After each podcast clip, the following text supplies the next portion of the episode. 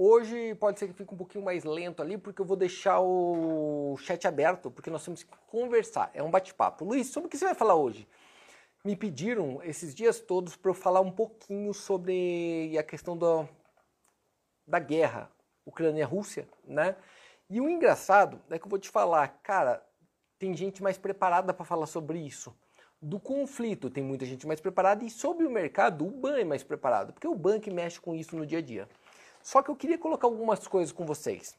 A primeira coisa que deveria colocar, quem já acompanha a gente há muito tempo, quem assistiu o treinamento meu há cinco anos atrás, vai lembrar, né?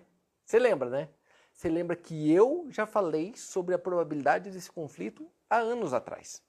Né? Eu já, te, eu já alertei que ia acontecer isso. Lembra daquilo? Sobre a dívida pública mundial, lembra disso? E que você tinha que, para imprimir mais dinheiro, você tinha que obrigatoriamente, para imprimir dinheiro, você tinha que emitir mais bondes, mais título da dívida. Emitia mais título da dívida, você não tinha para como pagar o juro dela. Você tinha que imprimir mais dinheiro e aumentava a taxa de juro. Lembra que no final o pau ia torar? Né? Lembra que eu falei que tinha um jeito de resolver isso? Lembra? Só tem um jeito de resolver isso. E por sinal, eu falei qual era o jeito e na região que era o jeito. Falei, ó, pensa que você entra em tal região, que é a que a gente está falando agora, e faça tal coisa, que é o que estão fazendo agora. O que vai ter que fazer depois disso? O que vão fazer daqui a pouco? Então quem acompanha já sabe que isso estava meio que claro já, claro. Mas vamos entender primeiro o conflito, tá? Vou falar para vocês que aqui eu vou te passar o conhecimento leigo, tá? de operador e não de historiador nem de especialistas em relações exteriores. Tá? O que eu vou te dizer é o seguinte: primeiro, que o ponto, quando você coloca, ah, nós estamos tendo uma guerra Ucrânia e Rússia, isso acaba sendo um jeito meio deslocado de falar, porque não é uma verdade. Não é uma verdade, né? A Ucrânia não tem nada a ver com essa história. Engraçado que eu vi um meme esses dias que ele foi genial, genial, alguém que gravou, que era um meme mais ou menos assim. Eu vou tentar achar, tava no. Sei lá onde estava. Eu vi esse videozinho, era muito legal. O que, que ele colocava? Ô, Vika, apaga essa luz. Eu acho que vai melhorar sem ela. Ai, amém, Vika. Tá, tá quente com ela. O que, que ele dizia? Ele dizia assim: era o mapa dos Estados Unidos, tá? o mapa dos Estados Unidos, e o mapa da Rússia, tá? Aqui, imagina o mapa da Rússia aqui, o mapa dos Estados Unidos aqui e o da Ucrânia aqui. E aí o mapa dos Estados Unidos tinha uma boquinha e ele falava para a Ucrânia: Oi, Ucrânia, tudo bem? Você não quer entrar para a OTAN? Aí a Ucrânia fala: entrar para a OTAN? Imagina, sendo convidado para a festa do chefão? Pô, ser parça do chefão? Ela olhava assim: entrar para a OTAN? Com uma cara de ressabiada. Ela, sim, entrar para a OTAN, fazer parte da nosso, do nosso time. Daí aparece o russo com cara feia. O russo com cara feia fala: como assim entrar para a OTAN? Ucrânia, se você entrar para a OTAN, você vai ver aqui o bicho pegar. E aí o cara fica assustado, porque ele nem falou de entrar para o OTAN, o Ucrânia fica com aquela cara de assustada, um mapinha. E aí o dos Estados Unidos fala, pode entrar sim, porque qualquer coisa a gente se defende. E a Ucrânia a partir daí não abre mais a boca. A Rússia fala, te defende não, porque a gente invade primeiro e toma tudo. E aí a Ucrânia começa a ficar com cara de assustado, começa a ficar com cara de assustado, e os dois se batendo, os dois se batendo, a Ucrânia com cara de assustado. E aí o mapinha do Brasil entra lá e fala, Ô louco, o que que tá acontecendo aí? O que que tá rolando nessa parada aí? Não sei nem o que é, mas quero ver o pau torar. Tá? Que é mais ou menos o que está acontecendo na macropolítica neste momento. Na verdade, este conflito é um conflito basicamente ligado entre a OTAN, tá? o Ocidente, e a Rússia, o Oriente. Mas quando eu quero dizer Oriente, gente, você tem que imaginar que hoje a gente já tem dois blocos claramente divididos e não é de hoje. Que bloco, Luiz? O bloco do time China, Rússia, aí vai, né? Pega um pouco Coreia do Norte, aqueles que estão todo, Paquistão, Bequistão, Turcomenistão, toda aquela loucura. Aqui, Cuba, Venezuela, tá muito ligada esta visão pró-China, Rússia, tá? E o resto, o Ocidente, a Europa Ocidental Estados Unidos. Basicamente, esta é a divisão. Só para você entender o conflito e depois você vai entender o que pode acontecer com a bolsa e com as nossas visões, você tem que entender isto daqui. Vamos dar uma olhadinha no mapa, tá? Vou te mostrar um mapa aqui para você ver a situação. Quer ver? Olha ali, ó. Tá? Então pensa, tem a Rússia, que lá para trás vai fazer as divisas dela lá para trás. A gente já vai olhar o mapa mundi, tá? Então a Rússia é um país muito grande, tem muitas divisas. Só que olha o que acontece aqui. Divisas por terra, basicamente, ela tem os parceiros. E daí, olha o que aconteceu. Pensem. Aqui, ó, você está olhando este de cima aqui, é Belarus, a Bielorrússia, tá? Que está aqui.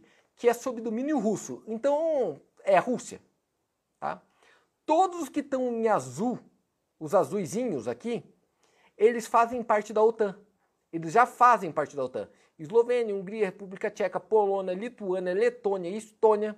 Lá para cima, Finlândia, Suécia, lá os escandinavos também foram convidados a entrar, tá? E olha quem sobrou aqui, justamente quem liga na parte mais rica, porque aqui embaixo nós temos um mar, correto? Quem liga tudo isso? A Ucrânia. Há tempos atrás, nós estamos falando de 4, 5 anos atrás, a Rússia já invadiu a Ucrânia pelo sul pegando a região da Crimeia. O que é a região da Crimeia? Onde tinha, é a parte mais rica da Ucrânia. É onde tinha os portos, é onde passa praticamente todos os dutos de gás, porque a Rússia é quem abastece em energia a Europa inteira. Tá? Tá claro? Olha o tamanho da naba, tá? Galera, vocês, vocês estão sem som ainda? Não? Acho que só um outro cai sem, sem som ali, né? Boa. Vou fazer o seguinte, vou desabilitar um pouquinho aqui o chat, daí eu já abro de novo para vocês. Pode ser? Porque daí não fica caindo. Como que eu desabilito aqui, Vika? Deixa eu pôr aqui. Como que é? Vou desabilitar o chat aqui um pouquinho, gente. Desativar comentários. Para não ficar caindo para vocês, daí a gente volta, tá? Então vamos entender o que é a OTAN. A OTAN simplesmente é um acordo de grupo. Tá? É um time. É o time do casado com o solteiro, do, de camisa com sem camisa que acontece? Quando ocorre o final da Segunda Guerra Mundial, pensa bem o que era a Segunda Guerra Mundial, como que aconteceu ela. Quando acaba a Segunda Guerra Mundial, basicamente os vencedores, tá? os vencedores da guerra, são as grandes potências. Então, basicamente, Estados Unidos e aí União Soviética. Tá? Era dividida entre os dois. E começa uma lógica chamada de Guerra Fria.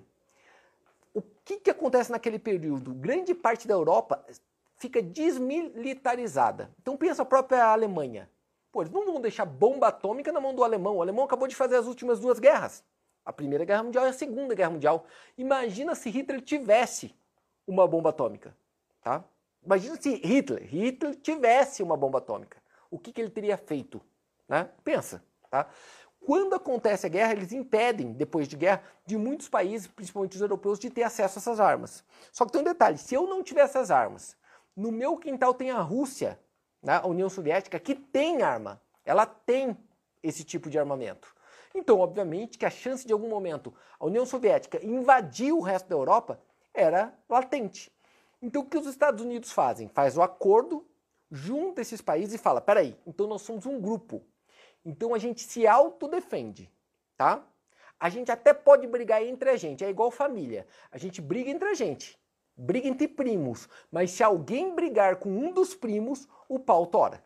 Tá? O pau tora. Porque todos eles vão defender aquele primo. E isto que é a OTAN.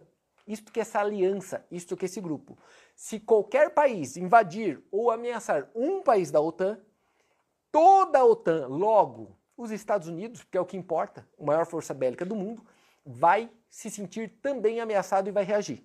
Então imagina, imagina que eu sou vizinho da Estônia e tento invadir a Estônia. Eu não estou brigando contra a Estônia. Tá? Eu estou brigando contra os Estados Unidos. Então ninguém invade a Estônia. Tá? Vamos pensar que eu sou Eslovênia. Ninguém sabe nem onde é a Eslovênia. Porém, tenta invadir a Eslovênia. Você está invadindo os Estados Unidos. Você entende? Vai vir o exército americano e o resto da Europa e vai te destruir.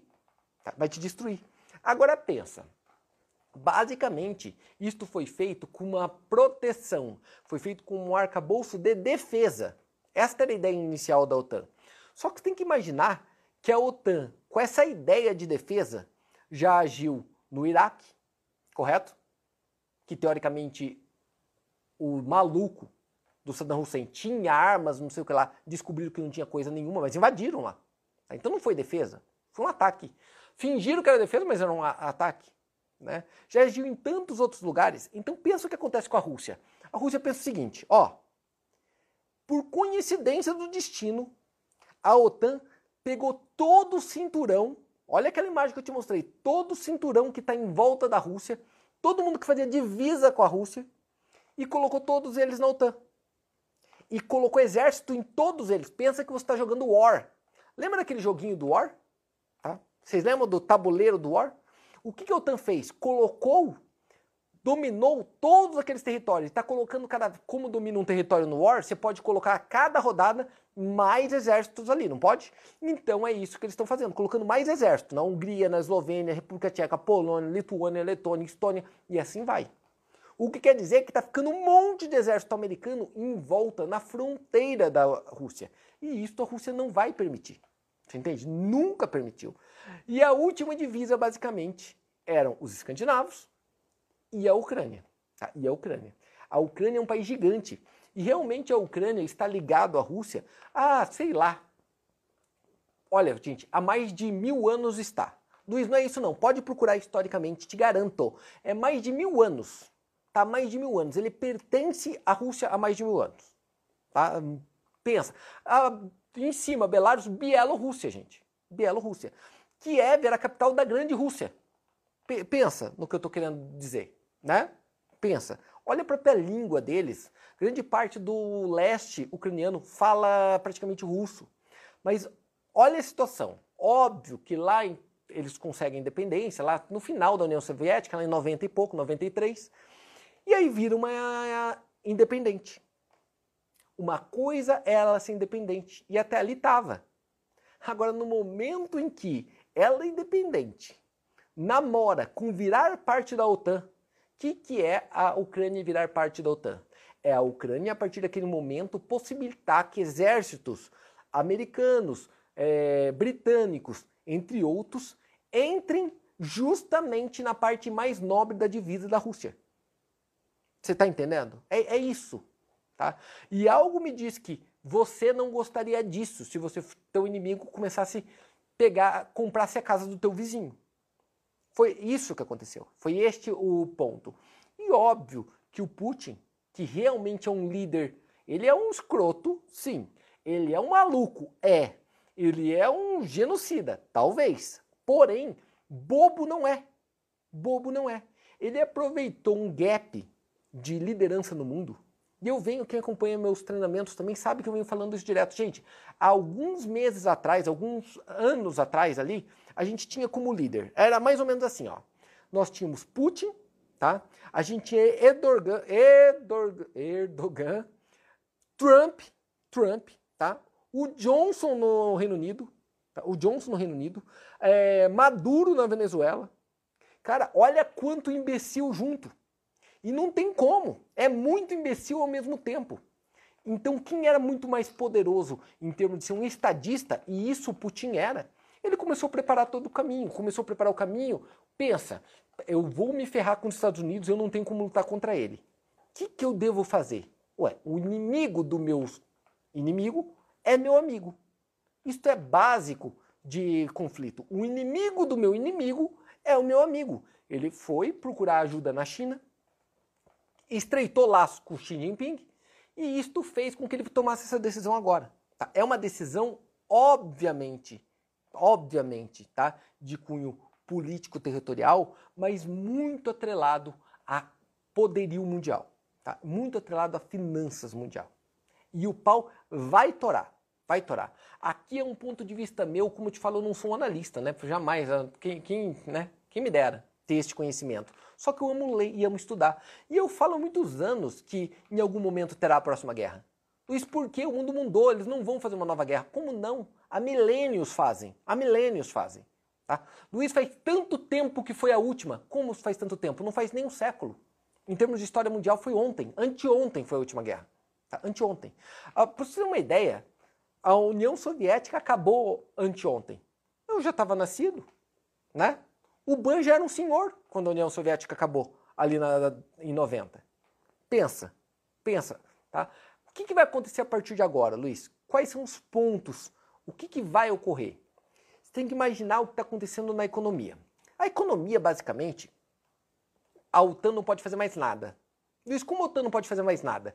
A OTAN, se ela entrar como OTAN, ou os Estados Unidos, ou quem quer que seja, e intervir nesta guerra, é nada mais do que um grito de guerra mundial contra a segunda maior força nuclear do mundo. É a mesma coisa de você falar pro Trump, pro Putin, Putin, agora é guerra do mundo contra você. O cara tem botão para soltar arma nuclear. Então eles não vão pagar para ver. Este é o primeiro ponto. Então, lá lutar junto eles não vão. Eles não vão. Então é fato que por bem ou por mal, uma hora ou outra, a Rússia vai anexar a Ucrânia. Ponto. Como já fez com a Geórgia tempo atrás, como já fez com a Bielorrússia, isso vai acontecer. Só que daí o Ocidente só tem uma forma de punir. E como que é a forma que o Ocidente faz para punir? Com medidas econômicas, tá? Medidas econômicas. E eles estão fazendo aquele banimento econômico, só que um banimento perigoso se chama SWIFT. O que é SWIFT? SWIFT é como a gente faz troca financeira pelo mundo. Tá? Então, pagamentos financeiros, trocas financeiras, é o mercado Forex, basicamente falando. Tá? Esta troca entre moedas de pagamento é feito via bancário SWIFT. Quem já teve que fazer alguma transferência bancária internacional pelo banco, já deve ter feito um, né? Você vai lá na agência, o teu gerente não sabe como fazer, ah, como faz de SWIFT, pega o banco lá na PQP para enviar dinheiro. É, é isso, tá? Pensa, se a Rússia não consegue mais pagar contas em dólar e nem receber, por enquanto é só algumas instituições financeiras russas. Mas vamos pensar que eles fazem para o país, isso eles costumam falar que é uma bomba atômica financeira. Porque você acaba com a economia russa. Aí você acaba com a economia russa mesmo. Aí é game over. Só que quando você deixa acuado um leão, o que, que o leão faz? Ele não costuma chorar. Leão acuado costuma agredir e não correr. Você já parou para notar? É raro o leão, leão ficar acuado e ficar escondidinho. Ele normalmente ataca. Tá? E a Rússia já deu com clareza a visão de que ele vai atacar. Então a gente fala, mexe um pouquinho com, com o trade, Luiz do céu. Gente, pensem, tá? Qualquer guerra, por essência, ela tem algumas características. Primeira característica dela, tá? As pessoas tendem a fugir do risco. O que é fugir do risco? Fugir da renda variável. Então a bolsa tende a cair tá? Em conflitos, em incertezas, a bolsa tende a cair. E já está caindo, tá? já está caindo. Abriu com gap até hoje, né? Já está caindo.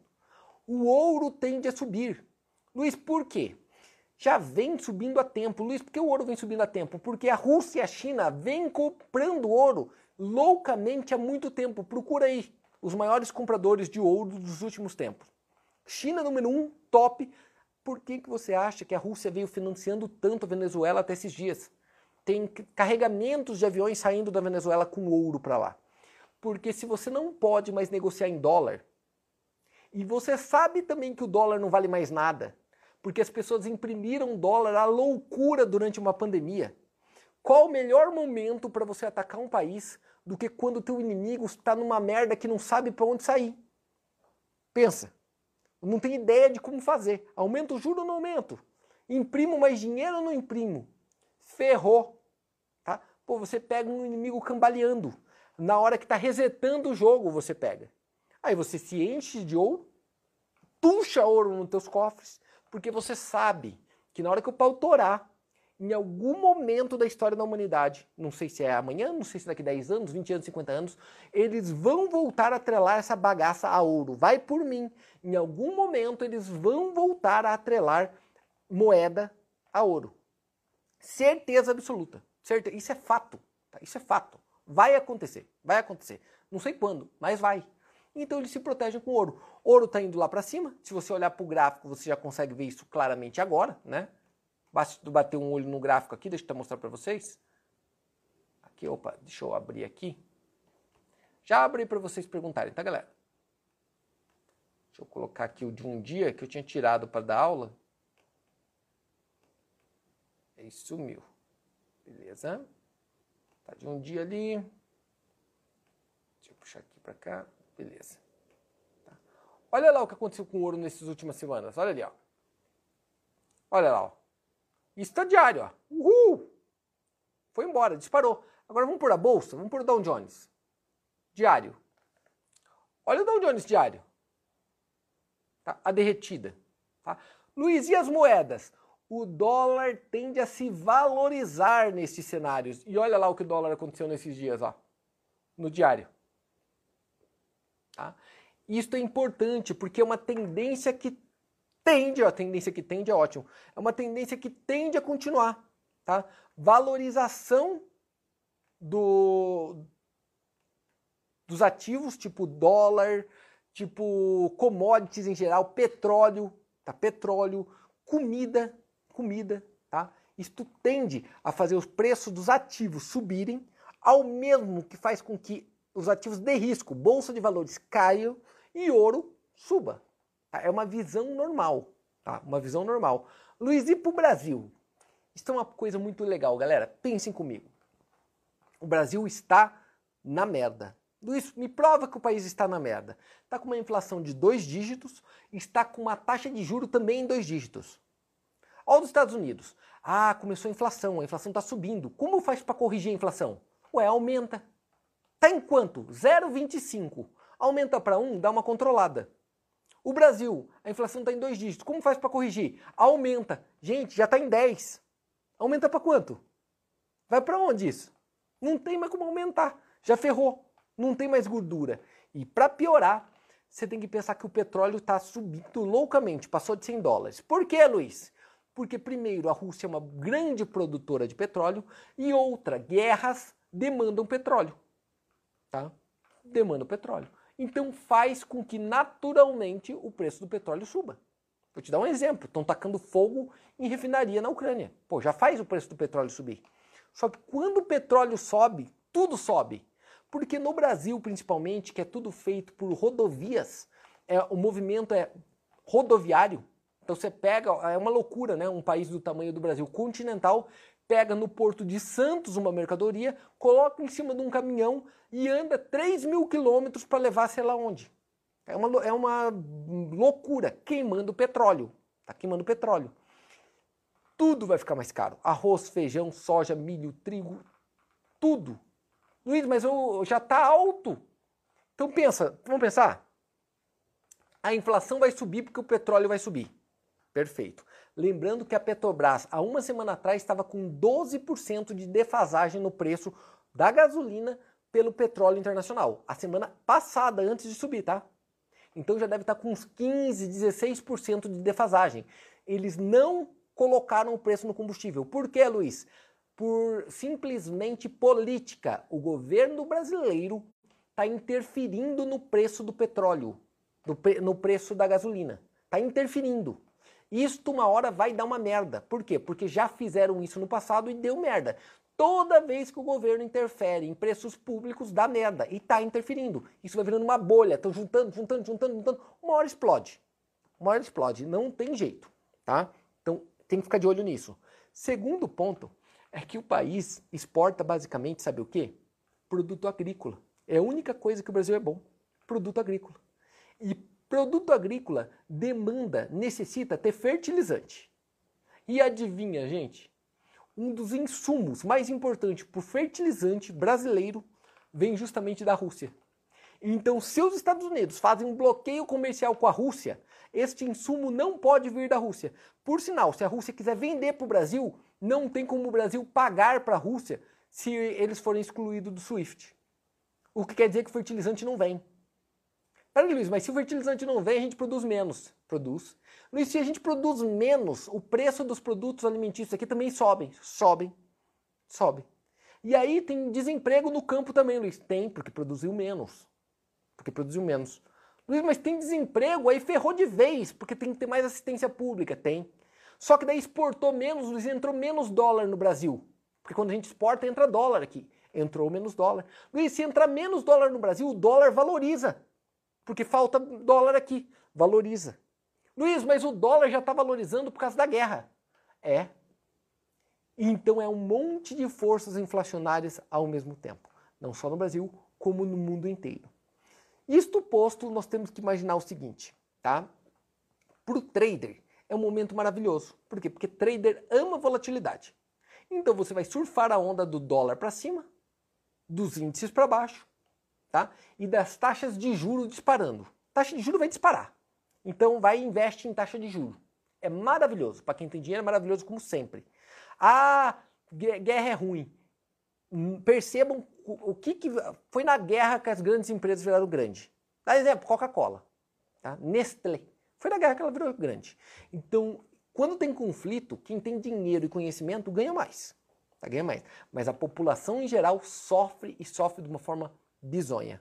Isto, olhando por este lado, a torcida nossa deve ser que acabe logo esta primeira etapa, porque a invasão da Ucrânia é a primeira etapa.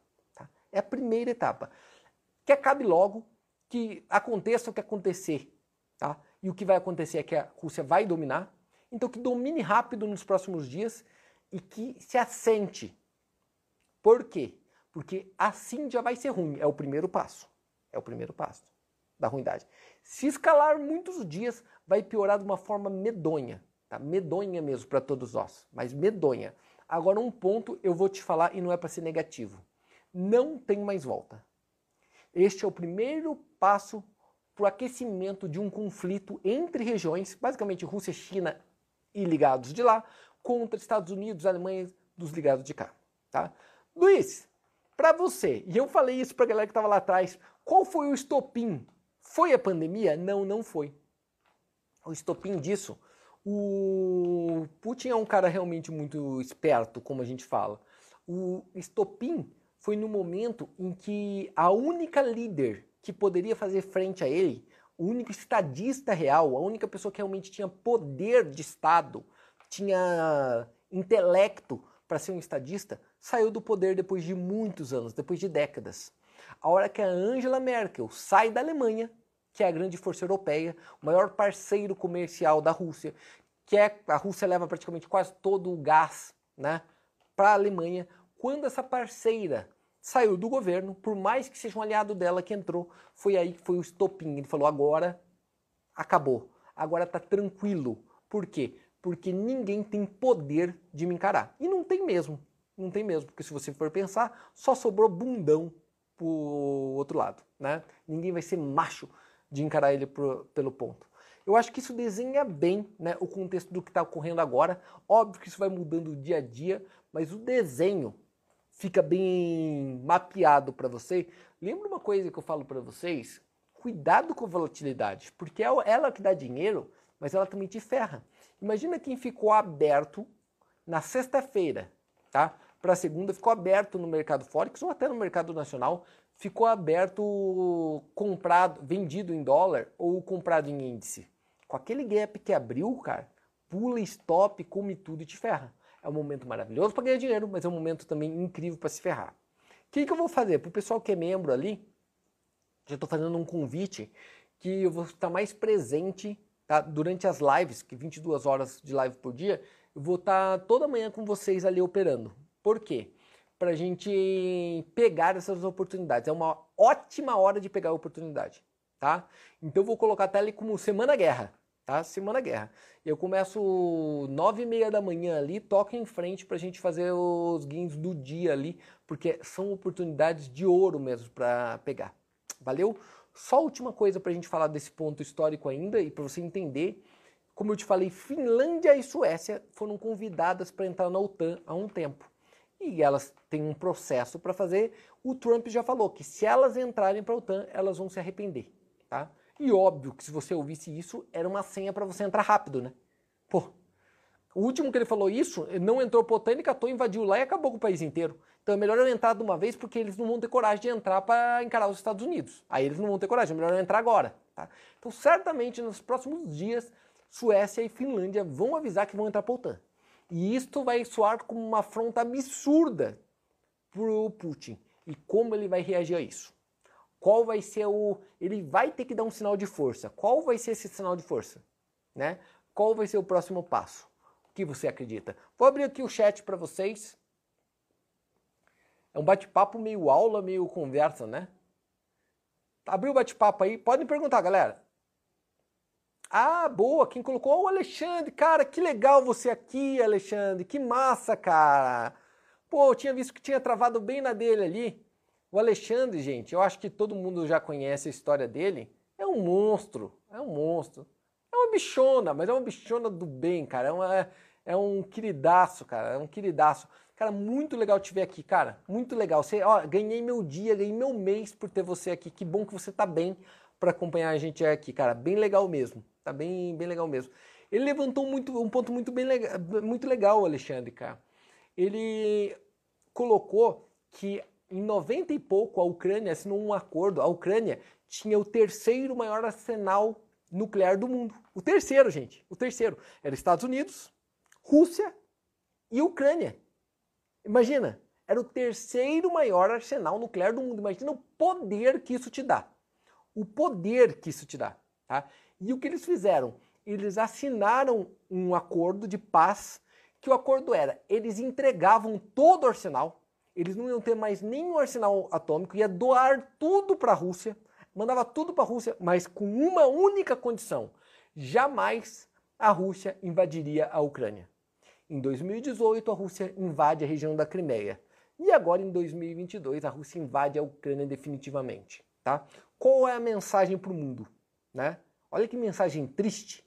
A mensagem para o mundo é: primeiro, você não tem uma arma atômica? Corra atrás de ter. E isso, imagina o Irã ouvindo isso. Tá? A Coreia do Norte ouvindo isso. Não tem uma arma atômica? Corra atrás. Tem uma arma atômica? Nunca entregue para o outro com um acordo, porque esses acordos não são cumpridos. Se a Ucrânia tivesse uma única ogiva nuclear, ela não seria invadida de forma alguma, porque o governo russo não é louco de correr o risco dessa ogiva nuclear cair no meio de Moscou. Você está entendendo? É triste, é triste, mas o ser humano tende a não aprender com a história, tá? Não aprender com a história. Vai lá, Vika, ajuda aí.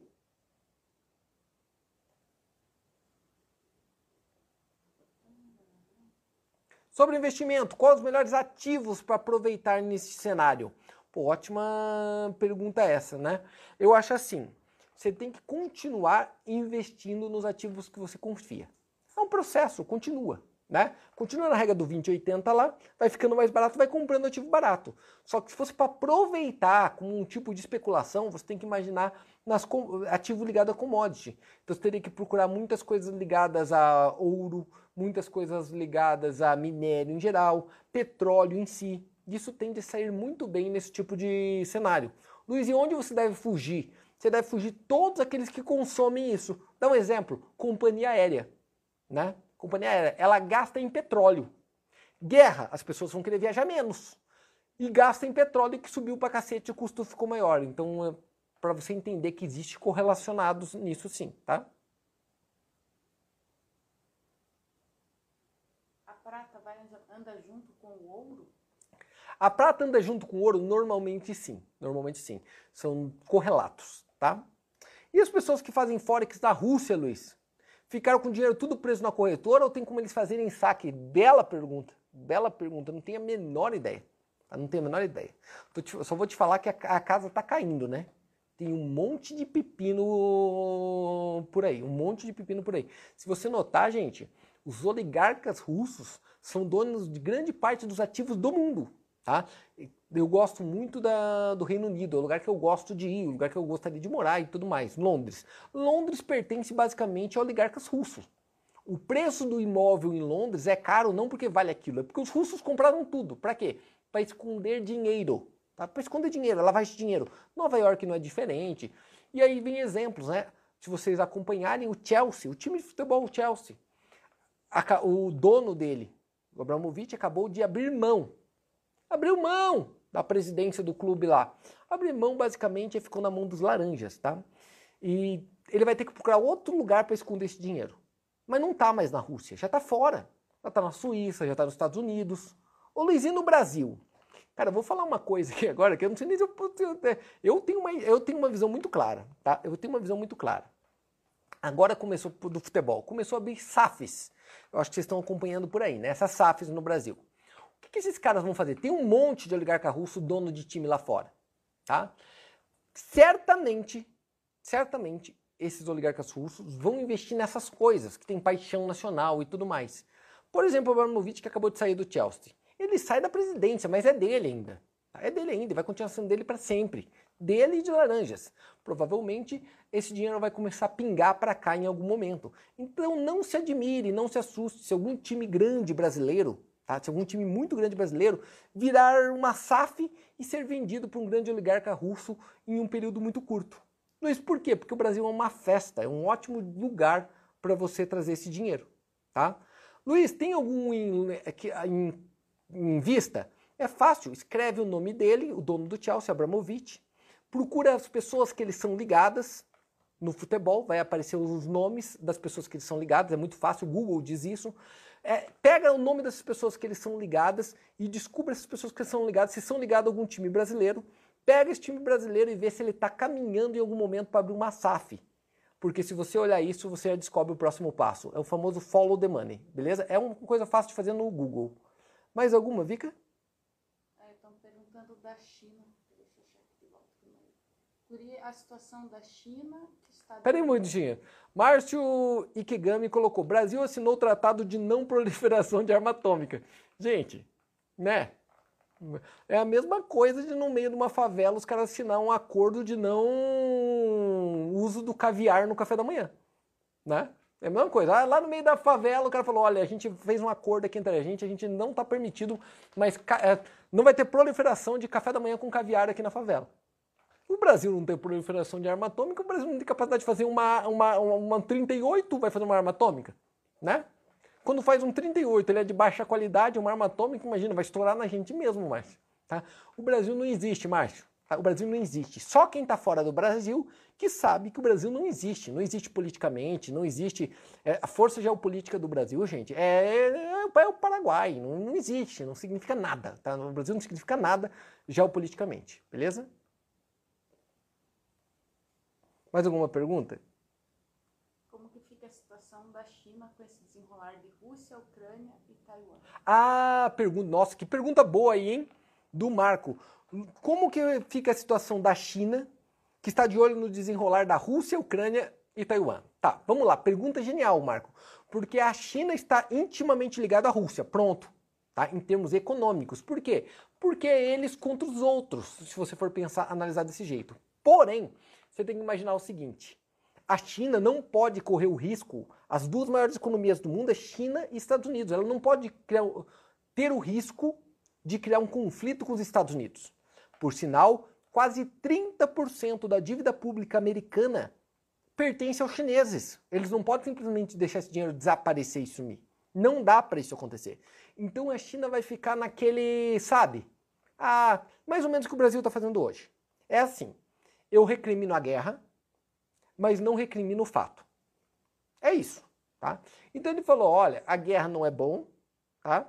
mas a Rússia tem o direito de se defender. É isso que eles estão colocando na mesa. Por quê? Porque, como você disse perfeitamente, você tem que imaginar o seguinte detalhe. Olha que interessante. A Rússia invadiu a Ucrânia com a ideia inicial, falando que justificativa é que eles estavam entrando para proteger aquelas regiões que estavam pedindo a libertação, estavam pedindo independência, que é Donetsk e sei lá outra. Tá aquele do Shakhtar Donetsk mesmo do futebol aquela região mais ao leste tá, do, da Ucrânia. E eles foram lá para defender do, esses dois povos. Só que quando a, se a China falasse, olha, isso é justo, ela daria permissão para o pessoal lá de baixo, né, o pessoal do Taiwan, que também quer a liberdade deles, também quer a independência, a lutar por isso, concorda? Porque se a Rússia entrou para ajudar na independência daquelas duas regiões, lógico, alguém pode entrar para defender a independência de Taiwan. Que como que eles vão fazer isso? Não tem como. Então eles vão ficar no morde a sopra e não vão entrar diretamente nessa batalha de jeito nenhum. Vão entrar escondido financeiramente, como já entraram há um bom tempo. Pergunta genial, hein? Pergunta genial.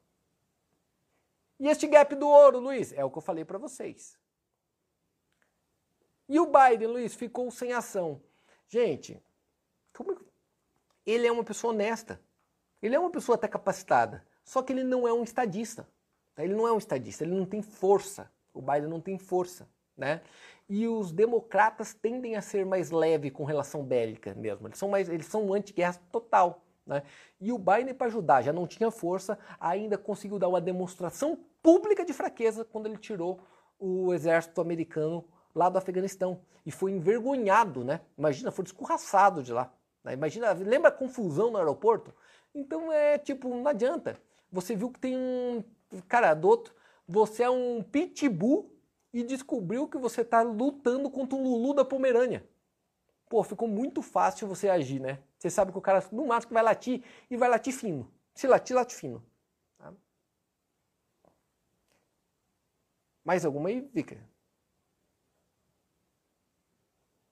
Estão perguntando se a ah, o Bitcoin, Bitcoin, Bitcoin, sempre tem o Bitcoin. Ah, você não faz para me provocar, eu sei disso, mas o Bitcoin, vamos lá no Bitcoin. Né? Bitcoin. Por quê? O Bitcoin, uma, uma hora ele vai tomar todo o dólar, daí quando tiver a grande nova potência mundial, eles vão catar e vão correr para todo mundo pro Bitcoin, né? Porque vai correr pro Bitcoin. E eu falava, não, no meio da confusão, eles vão fugir dos ativos, vão fugir, vão correr. Ah, não, Luiz, mas o Bitcoin é igual ao ouro. Ah, o Bitcoin é igual ao ouro? Então vamos dar uma olhadinha se o Bitcoin é igual ao ouro. Vamos lá, ó. Esse aqui é o gráfico do Bitcoin, tá? Saindo de 69 mil dólares e hoje está em exatamente agora, enquanto está aqui, fica que eu nem sei. Ah, já vou olhar ali, está em 30 e pouco, tá? Olha a queda nos dias agora, nos últimos dias, ó. Tá no diário aqui, tá? Tá no diário. Olha a queda, tá? No meio da guerra. Vamos por ouro. Vamos por ouro. Pegar o ouro aqui. Olha a subida no ouro. Bitcoin é igual ouro, meu irmão? só se for na, na tua redondeza, tá? Ou na tua falta de noção macroeconômica. Nunca foi igual ao ouro, não tem menor correlação ao ouro, não tem nada a ver as duas coisas. Na hora que o pau torar, a Rússia vai atrás de ouro, filho. Ela vai atrás de ouro, não atrás de Bitcoin. É isso, tá? Porque se ela tivesse ido atrás de Bitcoin, o Bitcoin estaria subindo e não caindo. Tá? Eu não estou te falando, de novo, que não é para você atrás do Bitcoin. Estou falando que não tem nada a ver com ouro. Nada. Tá? Vamos em frente. Mais alguma, Vika? As técnicas do de Amada ainda surtem efeito nessa? Lógico, todos os setups surtem efeito para todos os cenários, só que bem adequado. Tá?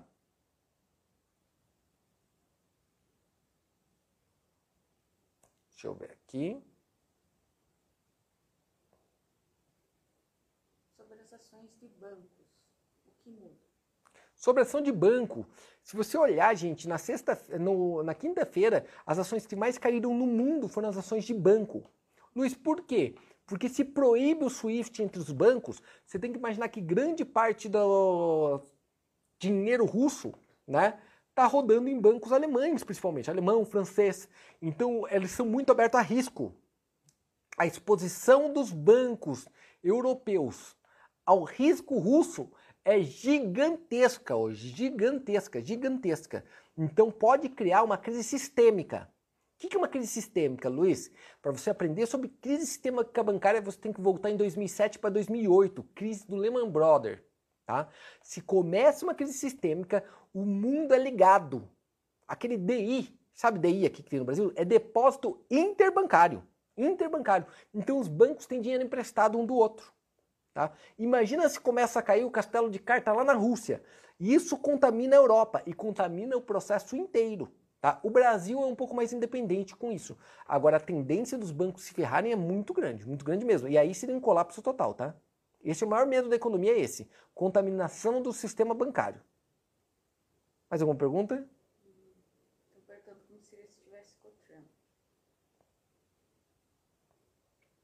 Alguém perguntou, Luiz, como seria se tivesse com o Trump? Não sei, não tá. Né? Se tivesse com o Patati com o Patatá? Não sei. Não tá. tá. Não tá. Agora, se tivesse com o Trump e com a Merkel ao mesmo tempo, não teria provavelmente conflito desta forma. Mas eu não sei nem se isso é bom ou ruim. Ia ser só esperando para ter em algum momento, gente, tá?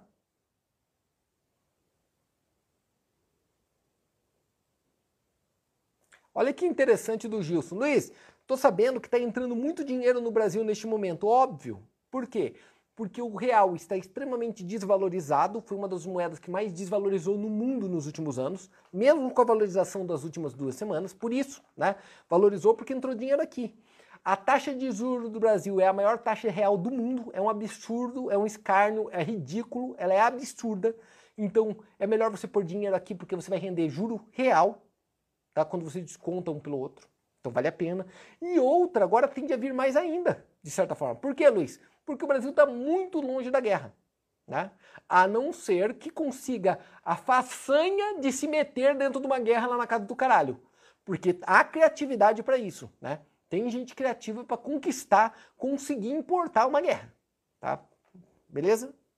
Mas está entrando mesmo, está entrando mesmo. É isso aí, Washington. É isso aí, Washington. Mais alguma pergunta, Vika? Vamos lá. Vou perguntar do comentário do Bolsonaro, de ser solidário à Rússia. Cara, vou te falar, alguém perguntou do, do comentário do Bolsonaro. Cara, vou te falar a verdade, quem vai levar a sério o comentário do Bolsonaro? Eu te falei isso, o Brasil, ninguém nem liga pro Brasil. É, já é meio irrelevante. Puta, o Luiz tá no, ele está no Conselho de Segurança da ONU. É por sorteio, é rotativo. É do rotativo. Não adianta. Ele, cara, o que falar ali, nada foi planejado. Fala de doido. É, é o tiozão, cara. É o tiozão. Ele fala nem, é nem na maldade. Nem falou né, ali. Fala, fala, fala. Mas na hora que pautorar, o Brasil basicamente é muito ligado ainda, gente, quer queira, quer não, com os Estados Unidos. Né? A ligação militar do Brasil é com os Estados Unidos, sempre foi. Né? Sempre foi. Então, isso não vai fazer de, essas falas fazem pouca diferença. A única coisa que a gente passa é vergonha mundial, tá? Uma coisa que eu tenho que deixar claro, como eu te falei, eu comentei que aquele território da Ucrânia sempre foi Rússia, né? Sempre foi União Soviética, na verdade, é milenar. Só que a partir do momento que um país vira independente, invadi-lo é uma agressão que é a pior agressão que pode acontecer na vida. Vou te dar um exemplo muito claro e vocês vão entender o território uruguaio era brasileiro. O território uruguai é do Brasil, era do Brasil, tá? por muitos anos. Imagina o Brasil chegar agora, tá? a gente decide que vamos invadir o Uruguai. Pega a tropa, a gente vai pegar toda aquela tropa nossa, aqueles Jeep Willys de 1950, aquelas cartucheiras que a gente tem guardado, e vamos invadir, dando pedrada estilingue no Uruguai e vão acabar com o Uruguai. Tá? Na, tudo no na porra da, do estilingue. Pô, acabamos com o Uruguai. Cara, o mundo não ia simplesmente falar foda-se Uruguai, né? E por sinal, a Argentina não ia gostar nada dessa ideia também. Porque se aproximou, se aumentou o contato com ela. Ela ia falar, eu sou a próxima. É assim que a gente tem que olhar esse processo. Tá? É desse jeito que a gente tem que olhar este caminho. Tá? Lembrando que grande parte do sul-americano, grande parte do sul-americano ali, gente, era do México. Né? Eu acho que todos sabem que aquele ali é território mexicano. Então imagina se o México chega e fala, quer saber, eu vou retomar meu território. Era meu. As pessoas falam é, espanhol até hoje ali. Então eu vou catar e vou invadir. Vou invadir ali o Texas, a Califórnia, vou invadir tudo ali, porque era meu, meu irmão. Era meu, sempre foi ligado a mim, e historicamente está ligado mais a mim do que a você. Tá? Aí sim eu ia querer ver se a galera ia curtir, tá? Ia curtir essa situação. Vamos em frente. Mais alguma pergunta, Vika?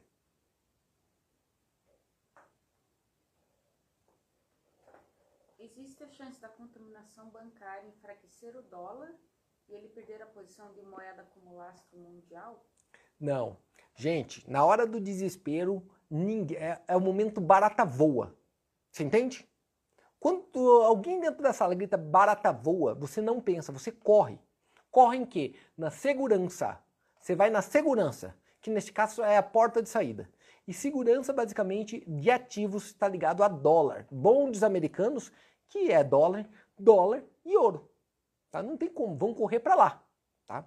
Se no futuro pode mudar, é num futuro bem longínquo. Mas até este momento não, a galera vai continuar correndo para dólar. Tá? Mais alguma pergunta?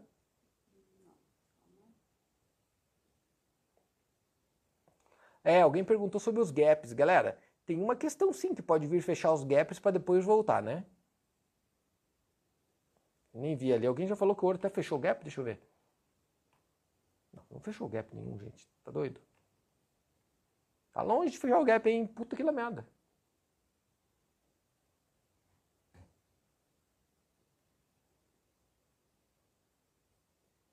Deixa eu ver aqui. Mais alguma pergunta? Fica, me ajuda.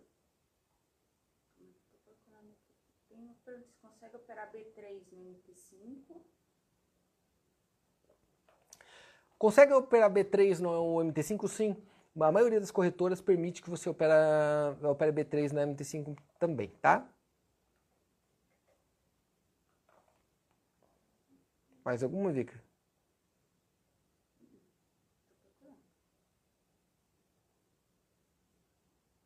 Alguém perguntou da, da Finlândia e da Suécia, que podem entrar no OTAN? Não, elas não podem. Elas entrarão com certeza absoluta a partir de agora. Tendência do petróleo é subir? Subir, subir muito, tá? Subir, subir muito.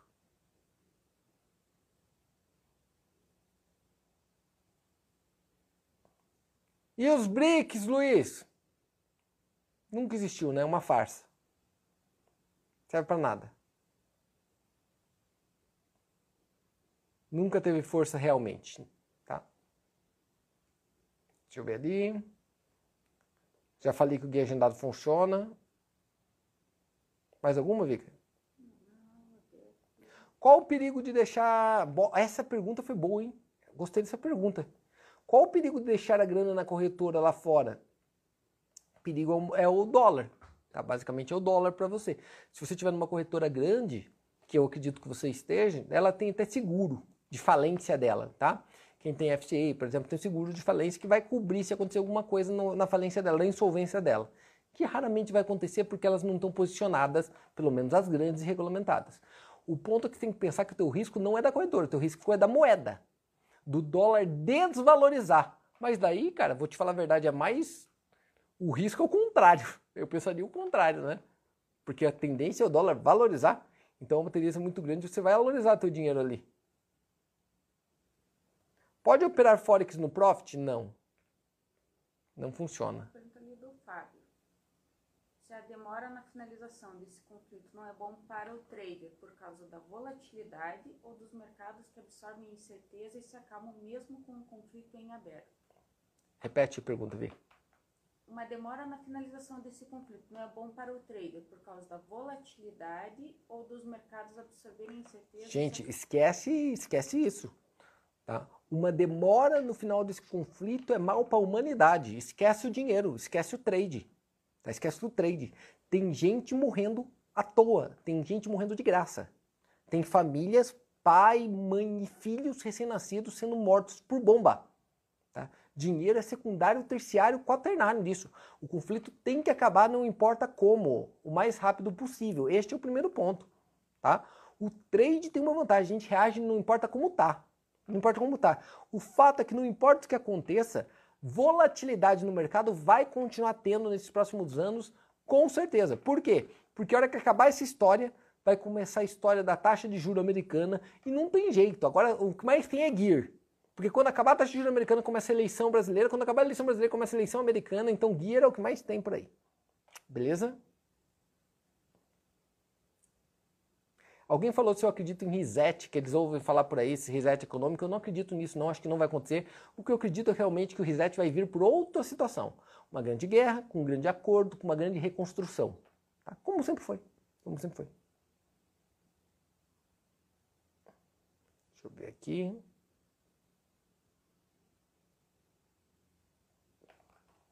Luiz, se os Estados Unidos enviar sua força militar para ajudar a Ucrânia além de estarem colocando em risco um míssil nuclear ser solto por Putin, será que o México não aproveitaria para retomar suas terras? Não, o ponto não é esse. O problema é que não existe possibilidade alguma dos Estados Unidos intervir militarmente na Ucrânia. Chance zero. Por quê? Porque se eles fizessem isso, mostrando a cara dos Estados Unidos, eles iam obrigatoriamente forçar uma, um combate nuclear. Tá? E aí o risco não é mais o trade, aí o risco é, é, é a terra. O risco é a terra. Gente, faz um favor para vocês mesmo, historicamente. É muito tão legal. É tão legal. O que é uma pessoa interessante? Uma pessoa interessante é uma pessoa que tem mais interesses. Ela tem mais interesses, então ela procura sobre aqueles interesses e vai virando cada dia mais interessante. Né? Ela se valoriza, põe valor nele a cada dia mais. Estudem um, um dado histórico que é muito legal, que é o conflito dos mísseis no, em Cuba tá? Tô falando lá do governo Kennedy, tá lá no governo Kennedy, lá atrás, 1900 e bolinha. Põe lá, Batalha dos Mísseis de Cuba e dá uma olhadinha para vocês verem. O mundo ficou à beira do fim, porque ia ser uma guerra realmente nuclear e acabar mesmo, grande parte do mundo. Imagina uma guerra nuclear entre União Soviética e Estados Unidos. Mas olha, triscou, beirou, tá? Beirou a merda. Eu acho que vale muito a pena vocês acompanharem isso. Tem um documentário na CNN antigo, não sei nem se vocês acham ainda hoje, espetacular sobre o tema, tá? Espetacular, tá? Espetacular, muito legal mesmo. Já falei qual é o cenário. O Marco falou, qual o cenário para o mercado se continuar os bombardeios? Dólar para cima, ouro para cima, bolsa para baixo. E, e juros para cima.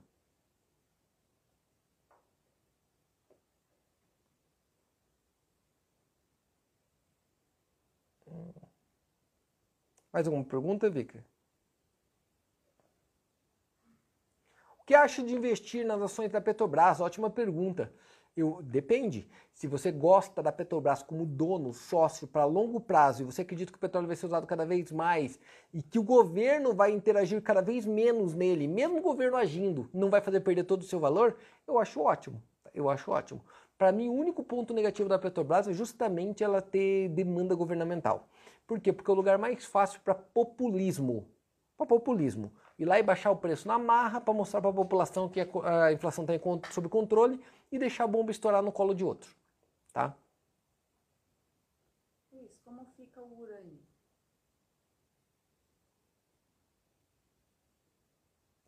Como fica o urânio? A tendência é subir também, como, como ativo. Deixa eu ver aqui se tem mais alguma coisa. Mais alguma pergunta, Vika?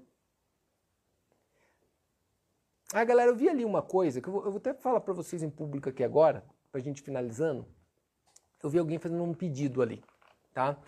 Eu recebo pedidos de ajuda, tipo, sem, eu não estou exagerando não, tá? Vocês devem imaginar, né? Uns 30 por dia. De 30 a 40 por dia.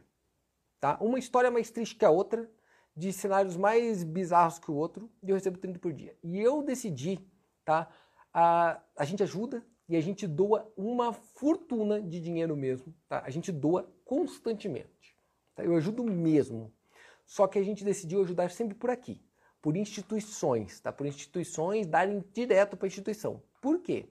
Porque senão não tem como eu trabalhar, tá? Eu não vou mentir para vocês não. Eu bloqueio por mais que eu entenda a situação eu bloqueio todo ponto negativo e negativismo que tiver e dor, tudo, eu bloqueio. Eu, eu fecho as portas daquilo para mim, porque senão isso me contamina. Eu sofro de hiperempatia. O que, que é hiperempatia? Eu tenho sofrimento pelo outro, isso é natural, sempre foi assim comigo. Então, para me proteger, a gente criou uma política aqui dentro e é assim que funciona. A gente nunca, nunca, nunca doa nada pela internet, em cenário nenhum. Tá? Agora, em cenários que a gente conhece a pessoa, conhece o caso, ou conhece a instituição, a gente doa tudo para a instituição.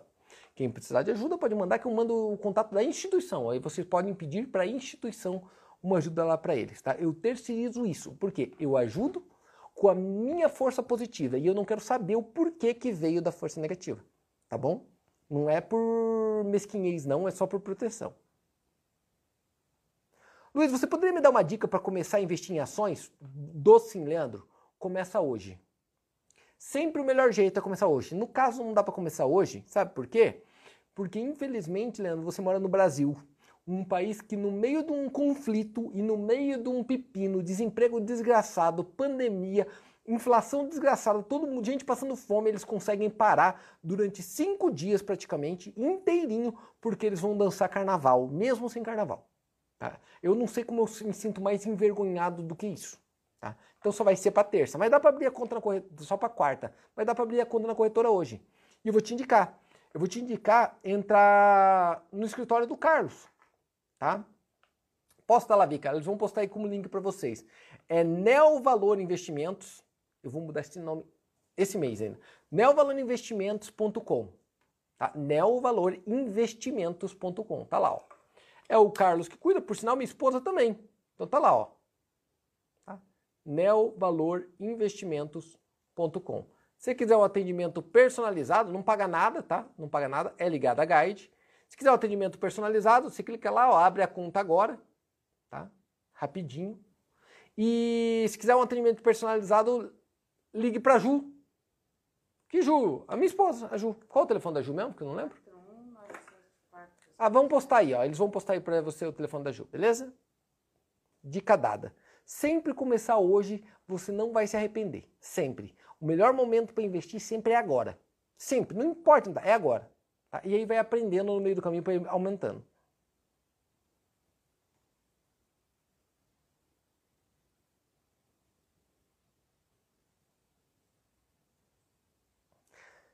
Andrews.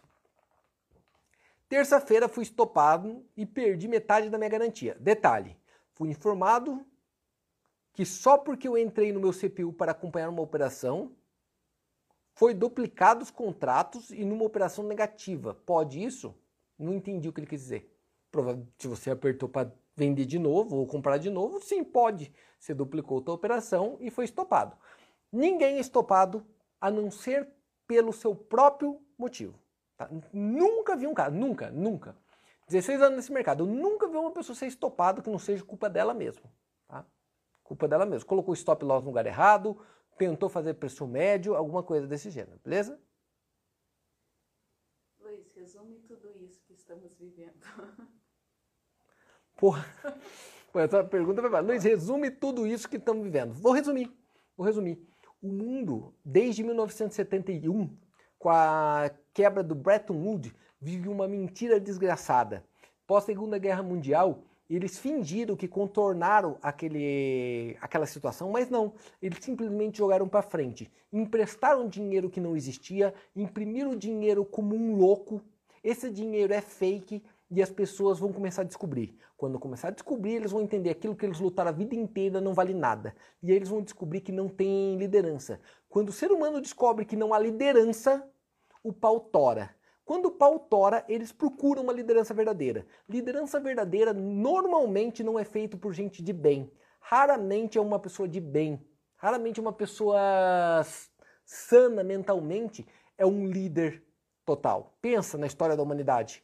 Pensa no nome de mil líderes. Você vai ver que 998 são uns crápulas. Então, provavelmente, o ser humano vai procurar cada vez mais lideranças bizarras, estúpidas, ignorantes, extremamente binárias. Sim ou não, preto ou branco, é, Palmeiras ou Corinthians. Neste momento, se você notar, já está ocorrendo, eles vão começar a disputar na bala, até matar grande parte da população e aí volta e começa tudo de novo. Foi assim a vida inteira, porque seria diferente, né? Pensa, volta lá na história da Grécia Antiga e vem puxando até agora e me mostre um momento da história da humanidade que foi diferente, tá? Você vai, resuma, Luiz, você não resumiu, vou resumir para você ser humano é bicho e age igual bicho. Pronto, está resumida a história. Beleza?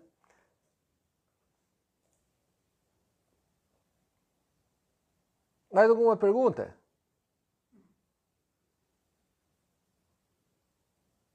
Ah, alguém perguntou se a, metade acha que a Vika era minha esposa. É, tem, metade acha que a Vika é minha esposa, metade acha que a Vika é minha irmã.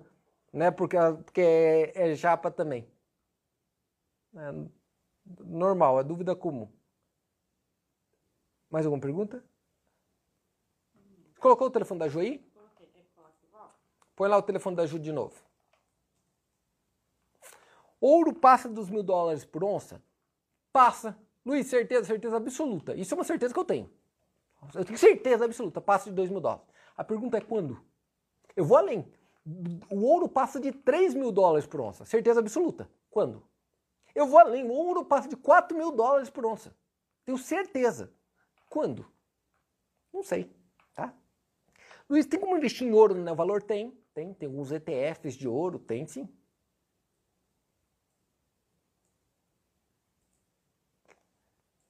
Patrícia pergunta para mim, Luiz, o que você acha da liderança do Brasil passar para o Moro? Puta, vou tentar, eu, eu tento, vou me esquivar da política, tá, Patrícia? Vou te, vou te colocar. Mas eu não consigo ver o. Vou te falar a verdade, eu acho que o Moro não consegue liderar um, um condomínio. Você entende? Se ele tentar liderar um condomínio aqui em Curitiba, eu, eu, se ele virar síndico, eu acho que o pau tora aqui entre os condôminos. É a minha visão. Tá? Então eu acho que não vai chegar neste ponto. Não estou nem falando se ele é bom, se ele é ruim, se seria um bom governante não seria um bom governante. Eu só acho que líder ele não vai, ele não vai conseguir esse posto, tá? É minha, é minha, minha sensação, tá? Aí é bem pessoal, não é nem política, meio pelo perfil, tá?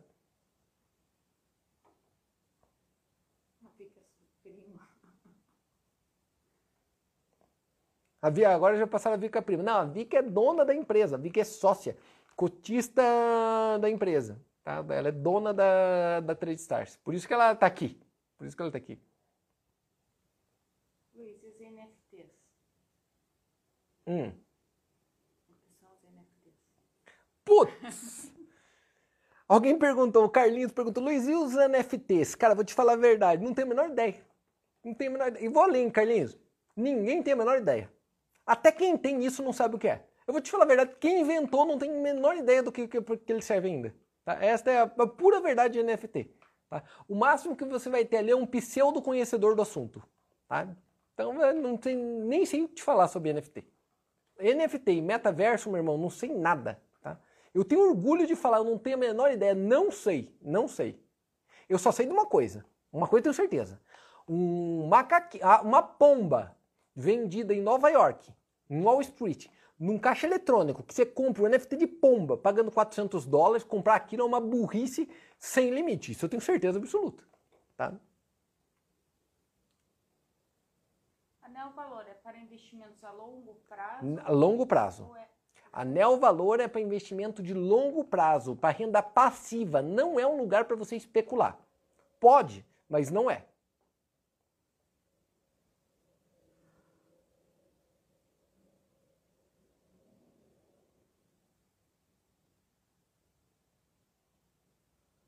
Mais alguma pergunta? Pô, galera, foi longe hoje, hein? Vocês curtiram a parada, né?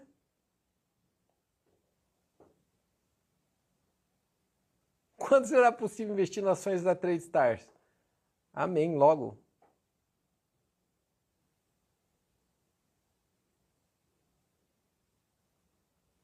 Ainda está, não. O André- Ele perguntou da ação da Trade Stars. Ele, nem, ele já está perguntando para ver se consegue uma promoção.